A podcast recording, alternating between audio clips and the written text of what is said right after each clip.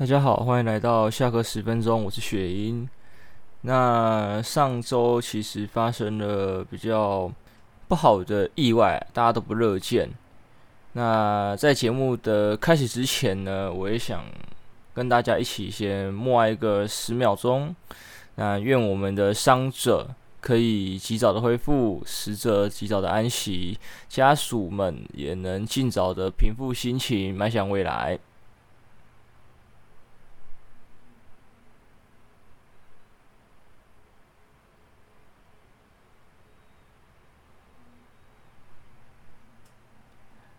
好，那我们进入就开始进入今天的节目啦。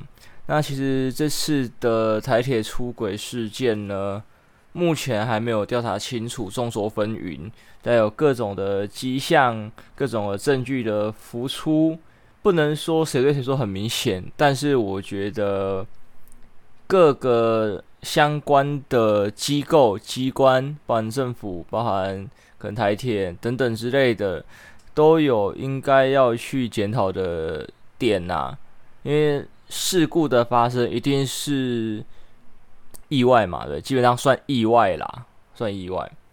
那如何减少这个意外呢？就是你平常的可能就要多注意了，因为像我本身是机械系出身，那我们在在工厂里面弄一些什么车床啊，还是。钳工什么哇哥的，因为我已经忘记那些东西的名字了，对吧？就是在弄那些器具的时候呢，其实那时候的师傅啊，或是教授都会很严格的说，呃，什么是什么手套要戴啊，什么什么东西要架好啊，什么护目镜要戴，干嘛之类，就是他他会很严格的执行这一点。我们知道有人没有做到啊。少则扣分，重则请你出去。你服装穿着不对，你也出去。嗯，你你今天课都上不了，是直接状况课。就是他很注重公安的问题啦，因为大家再怎么完善啊，都有可能发生意外嘛。那其实做这些防护呢，就是在意外发生的时候，可以把伤害降到最低。不能说没有，事我都尽量减少伤害。啊，所以其实这次普罗马的事件呢，很多个层面要检讨。对，但是谁对谁错，我不评论，因为目前没有一个完整的事件跟交代。因为其实我一直来都不喜欢在，呃，应该说跟别人闲聊打屁，提到这个任何的事件啊，都会有一点主观的想法在。但是你这个想法不可以太过的极极端，或者是该怎么讲，先入为主。因为像今天，哎，忘记今天还是昨天吧，就是呃，不是有一张照片是说他们拍摄到那个他们外包的那个什么公司的相关人员，还董事长什么的，到那个山坡上去看那个下面出轨的情况。然后还被拍到哦，后面这些人是工人，有的没有的。现在就是有一位一位长辈有跳出来说，对，他的朋友还是小孩哦，小孩跳出来说，呃，他是我爸，呃，他是乘客，他只是在比较前面的车厢，没有什么受伤，所以他就跟着爬上去看一下那个案事件发生的伤亡情况，这样子就是对，他是无辜的啊。证据一出来都说蓝营绿营对。就开始有一些政治的角力，对，我觉得那算政治的角力。因为还有新闻台也是，就是唯恐天下大乱，大家都要血流成河，赶快先报了那些工人呐、那个他们在干嘛？有的没有的啦啊，舆论就跟着起来了，民众都跟着骂了嘛，那就证明他其实不是工人，他是一般民众，但是他连骂也被骂了，脸书也被洗版了，目前。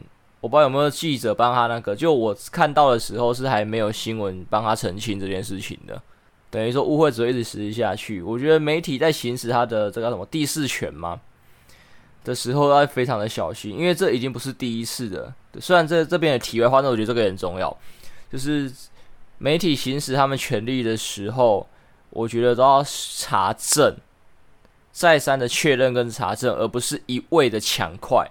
我知道新闻业者有压力，你消息越快越独家，可以得到的收视会越好，因为他们他们的收视，他们的该怎么讲，经济来源嘛，收入越好，生意越等于生意越好，钱就越多。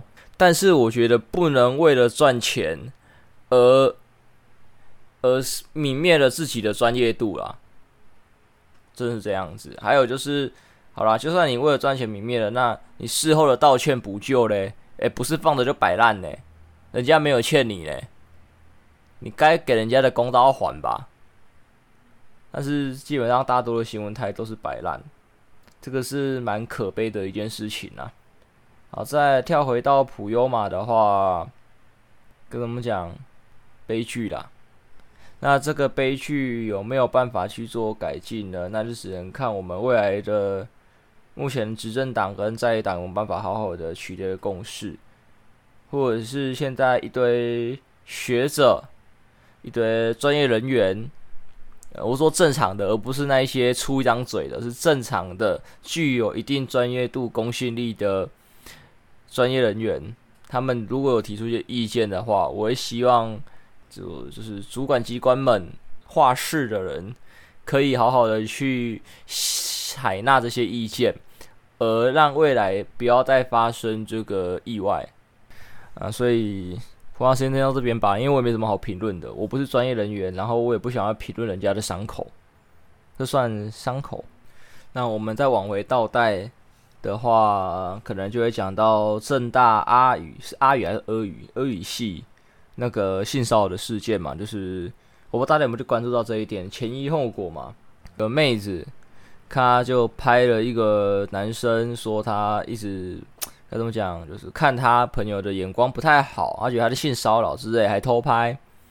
然后最后男生又拿出证据指出说，其实他是在拍违停。等等之类的，那这件事情在网络上造成一度的轰动嘛？因为一般如果我们发现恶男啊偷拍啊，其实风向很容易一面倒是偏袒女生。对，这是没有办法的事情。性骚扰是很主观的，跟呃有机会偏袒女性啊，只能说有机会。世界上有各种不公平的东西啦，所以好啦，我觉得就是打平啦，有偏袒女生的点，有偏袒男生的点，所以这个偏袒我觉得还好，大家都有先入为主的刻板印象。那后来如果证据指出的时候，我们就要就事论事了，对吧？不能误会人家嘛。好，那他们就有一连串的攻防，我就算攻防，因为女生最后被指出是误会的时候，当然网友嘛一定看到血流成河，前面讲了好几天都这样讲，呃，可能受不了舆论的压力等等之类的，好出来道歉啊什么的。他的道歉其实就显得非常没有诚意。其实男生讲的点都算据理力争。颇有道理，但是女生就是不能只有我错，你也有错，对，你会被我误会是一定是你有问题。虽然我相信着可怜之人必有可恨之处，但是你处处的针对对方，因为他感觉不是说可怜之人必有可恨之处，就是呃，可能以后请你角度抓好一点。哦，不要让我们有这些误会产生。然后，这可能是一个提醒嘛？对，他可能男生抓真的抓的不好，他没有注意到，是他可能他不是刻意，就是没有注意到这样子。那就是一个提醒。那女生的话该怎么讲？他感觉的对话比较像是说，他想把锅尽量的甩回男生身上。对，这个我也不知道他这个想法是什么啦。所以这个已经不是所谓的。呃，因为我这件事情我会跳脱，就是男女权性骚扰这件事情，因为其实在很社会上很多事件的发生的时候，犯错的那一方啊，可能一方，嗯，不一定百分之百犯错嘛，可能他对方十趴，他九十趴，但九十趴那一趴那一方就觉得，干我九十趴我不公平呢，什么什么什么我九十趴，对面应该多一点吧，我我知道我错啊，我应该二十而已吧，就是他对他的错误的。责任分布 有一点，呃，跟大家的有点落差啦。不管是跟对方的，或者跟社会上，就是共识在取得共识上有点落差。对，我觉得是这个点呐，所以导致显导致他的道歉显得相比较没有诚意一点。那这件事情我后来也没有追，对，我没有追，因为我就是把它当一个笑话看看。真的是人正真好，人丑性骚扰，不是人帅真好。哎，对，因为在讲到后来，这两天也有发生一个肯德基耳男事件，那个比较明显就是那位男生有点问题，因为从低卡的文章上看来，会觉得啊，看真是社会对男生不公平。但是后来又有一些影片证据指出，那个男生做的动作其实非常的不优雅。对，我也看到影片了啦，他的动作其实在一般目前社会上的认定啊，的确比较偏向性骚扰的层面。所以假设假设，因为这东西自由行政，他真的对他来说啦，那些动物真的只是一个舒展的话，那我会希望说，呃，既然这个社会不容你，那你就不要在外面这样做嘛。嗯，对，虽然可能你很委屈，对，不是讲求公平吗？人人平等吗？我在外面，为什么我？不能行使我的自由，这样子，对，但是你的自由导致人家的不太于舒服啦，那我觉得就各退一步吧。觉得不舒服的人就是呃避开他，那让人家觉得不舒服的人也避开公众场合，就各退一步嘛，彼此王不见王嘛，那这个事件就不会发生了。其实这样讲好怪怪，有点在检讨被害者。可是就是，对啦，员工躲不了啊，因为员工一定是一定要面对他。哦，那应该这样讲好了，员工那边就是退一步，就是不要一直去烧人家了。对，就好，事情说出来了，他的点说出来，他不舒服的地方都说出来了，那就好了。那对方的话就是也不要再继续做下去了。那我觉得这事情就可以结束。除非啊，你讲完了，对方一样我行我素，可能就可以采取一些比较积极的手段。那这件事情谁对谁错呢？没有一个很好的界定方式，因为其实性骚扰这一点就是主观的嘛。那这种比较很多偏主观的犯罪啦，罪行，那就主观的罪行就不好去判断真正的是非对错。因为不像，呃，杀人案好了，我我杀一个人，好判判刑，对，因为他杀了嘛，就杀人罪，这个很很直接啦，很直接。但是要往深的讲来说，就要去探讨杀人背后的原因。那其实这件事情也可以探讨这个人做这件事情背后的原因嘛。他做这个自己是真的想骚扰，然后故意打一个模糊仗，哎，我没摸到人啊，我只是在舒缓啊，干嘛之类的。对，他有他的理由啊，那法官采不采信是一个点，是缘由啦，缘由，因为他真的是想骚扰人，那他就是不对嘛，而他只是呃，他自己的放松方式比较特别，那他是对的，他是对的。其实讲严重一点，刚才讲的杀人案也是一样的道理嘛，呃，为什么杀人？你无缘无故滥杀乱杀，那的确社会上价值他不对。那如果他是你的杀父杀母仇人，你想报仇，一命抵一命，其实又没有，我觉得又没有不对。好，再二来那种久病无孝子，你照顾前照顾的很累的，好像也没有不对。再是对方厌世了，你可能帮他帮他解脱，他下不了手，你帮他解脱。就是已经达成共识，说他不想要留在这个世界哦，而不是你自认为的帮他解脱，是当事人自己真的想解脱，但是下不了手，你帮他，这个要判动手的人死死刑，我也觉得 不太不太好啦。我个人，因为该怎么讲，法律是约束道德的底线，真的是底线，所以法律看的是你的所作所为。对，证据指出你做哪些事情去判断是非对错，但是如果讲深的来来说是非对错的话，我觉得要从动机，动机才是最主要的啦。那当然啦，人心隔肚皮啊，你没有办法知道人家做这些事情的东西啊。那最基本、最基本、最起码的就是你外在显示出来的行为嘛，不要跟犯罪挂上钩就好了。那很明显，这次事件。肯德基这个事件的男主的行为，就跟我们所谓世俗认定的犯罪是挂上钩的了。对，其实他动机优良，即使啊，真的动机优良，那就法律上来说，他还是有错。对，那只能尽量避免嘛，就是约束一下自己啦，好不好？因为人都是要经历社会化的嘛。你你愿意出来在外面吃饭走动，就表示你同意了这个社会化。我觉得，那你既然同意了这个社会化，你接你就要做出符合这个社会的最低限度的规规则，你要守，你要守。不是说你要被这个社会同化，但是我说你要守这个社会的规则。对，这没有办法，除非你一辈子不出来，然后自己种田，自己干嘛的，你不跟这个社会与世隔绝，那你你在什么山上，你要隔空做抓奶动作，随便你，好不好？你家的事，对，你没有想到这个社会的东西，你没有要跟这个社会共生存啊，随便你。对，你可以在你的世界过得非常的好，那就是大家好了，遵守一下吧。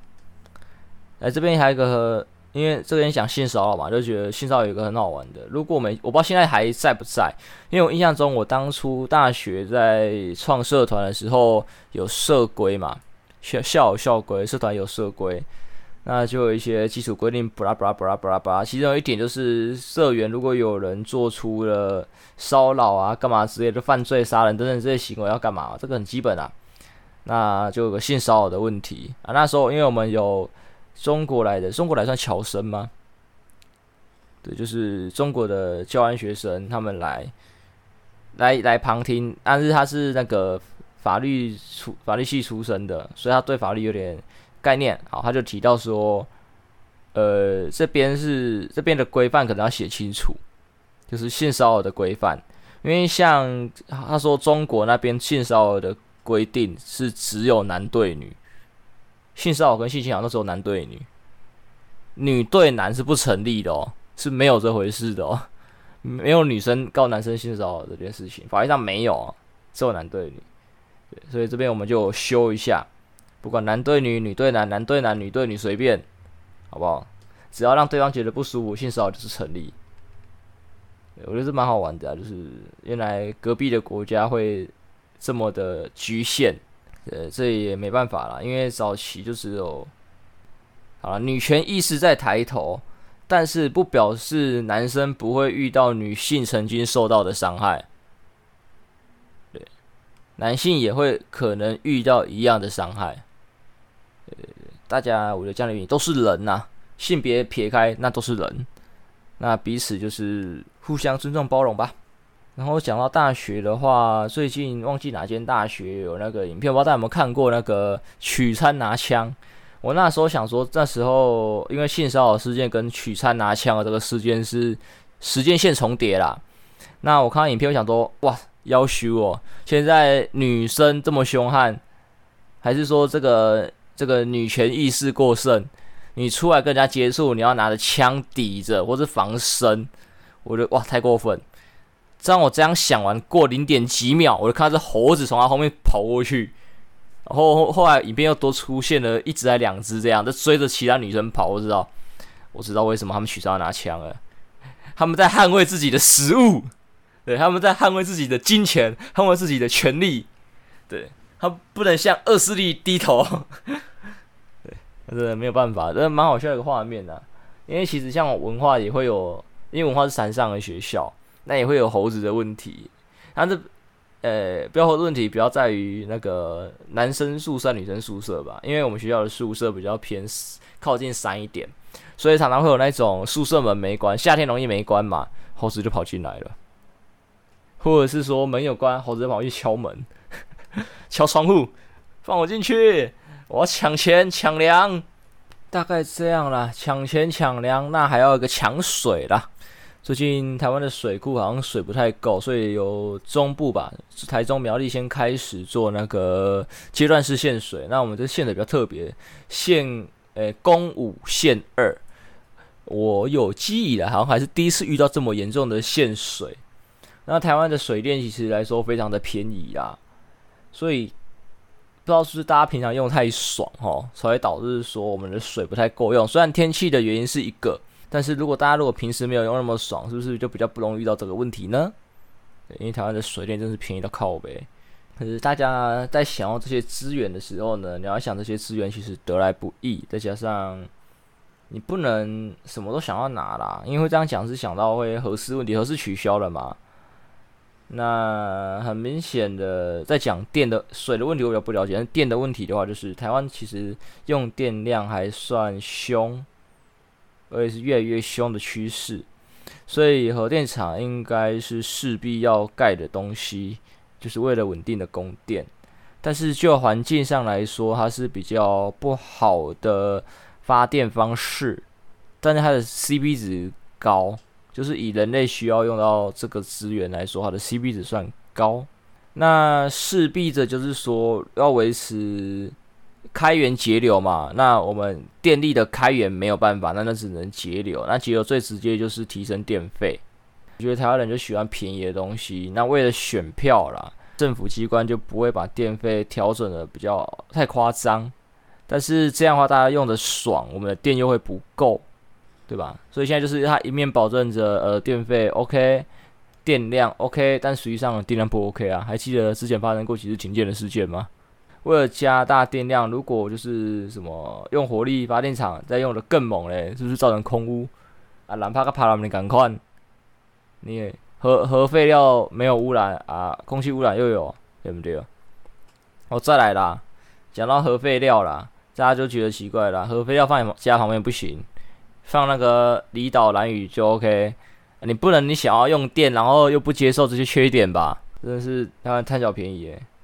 想要有加个无量啦，对，好的我都要，坏的我都不要啦。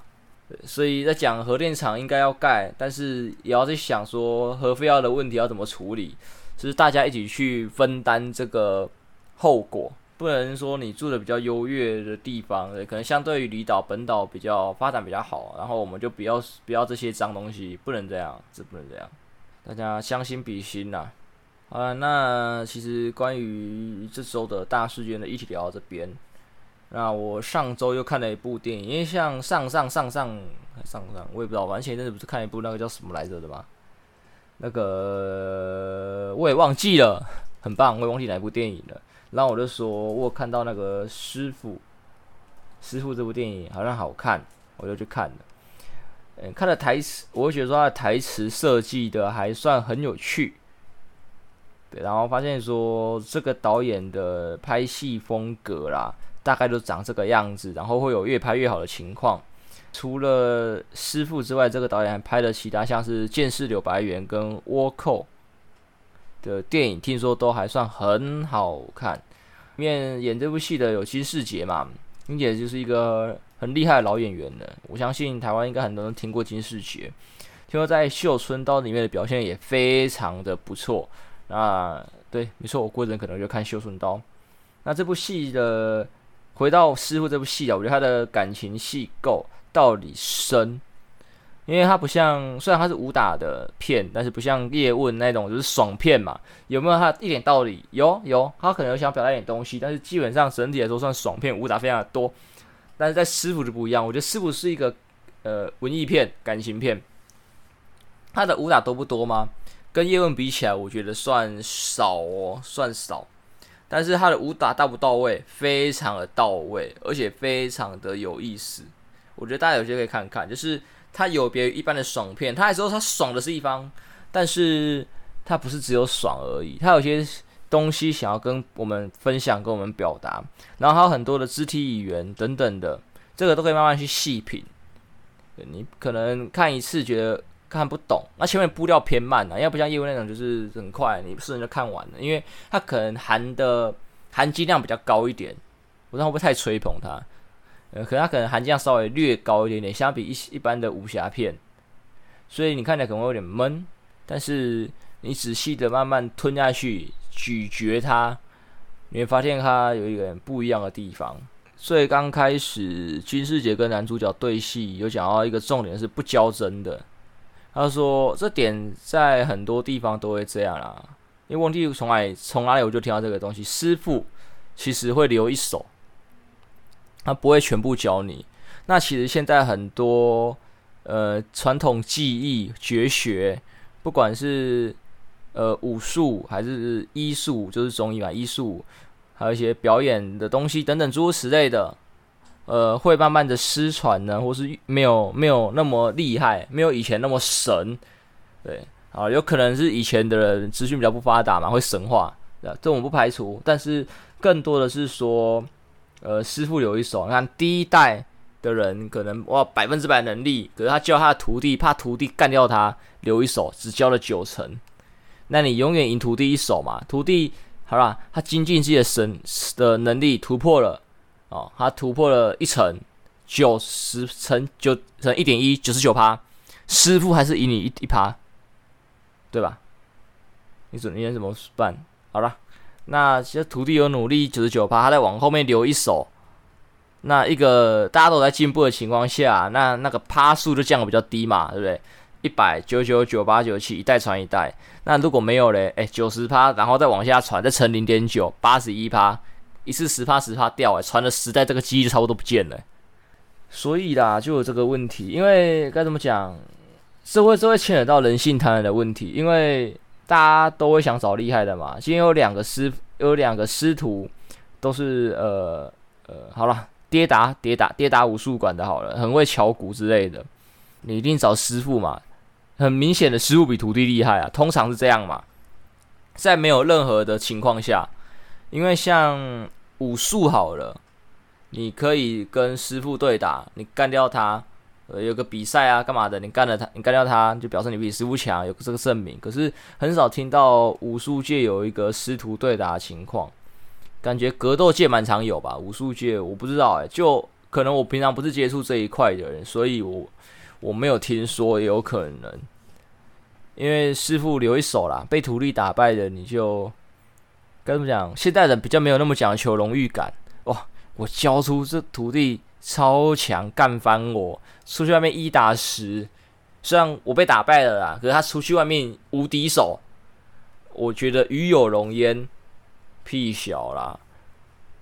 你有荣焉呢？你师傅、你徒弟赚的那个盆满钵满，你嘞？对，你就直接夕阳产业，不要不是这样讲，应该叫什么？呃，落日黄红。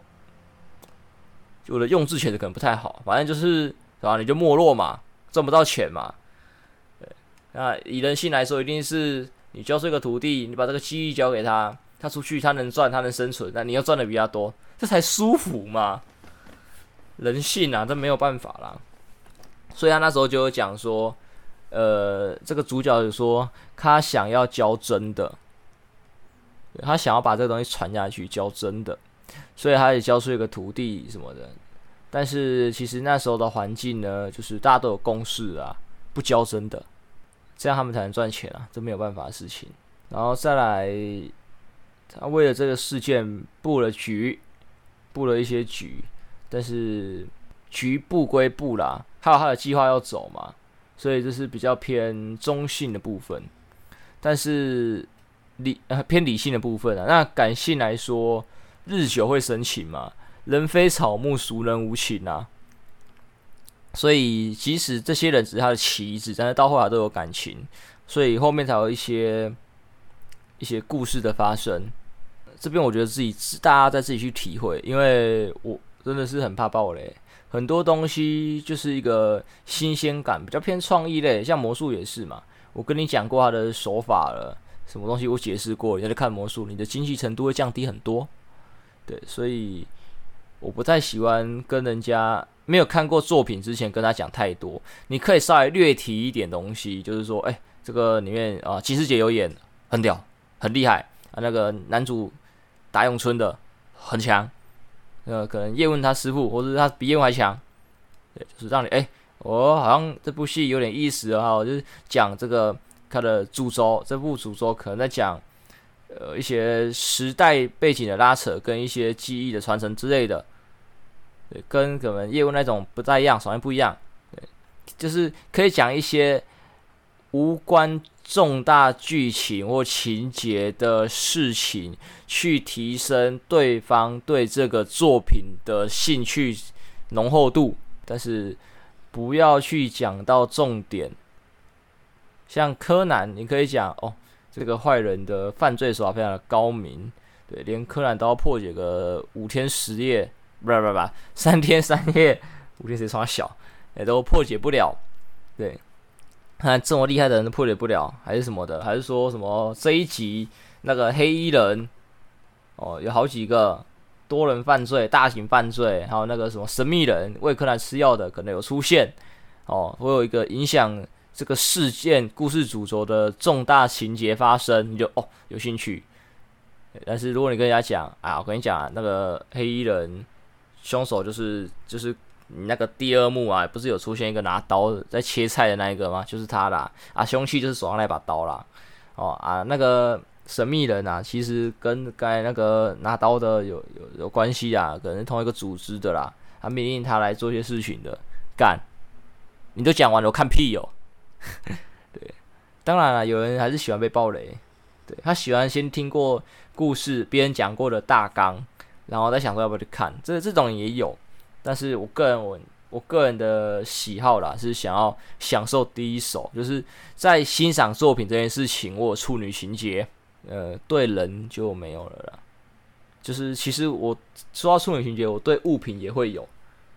对，对我还是要再三强调，我对人没有哦，对人没有，对物品对物品类的有。就是我很喜欢买全新的东西，我不太喜欢买二手，因为像我现在有记忆以来的话，我用过的二手的东西好像也只有一样，忘记什么？我记得我买过一次二手的东西。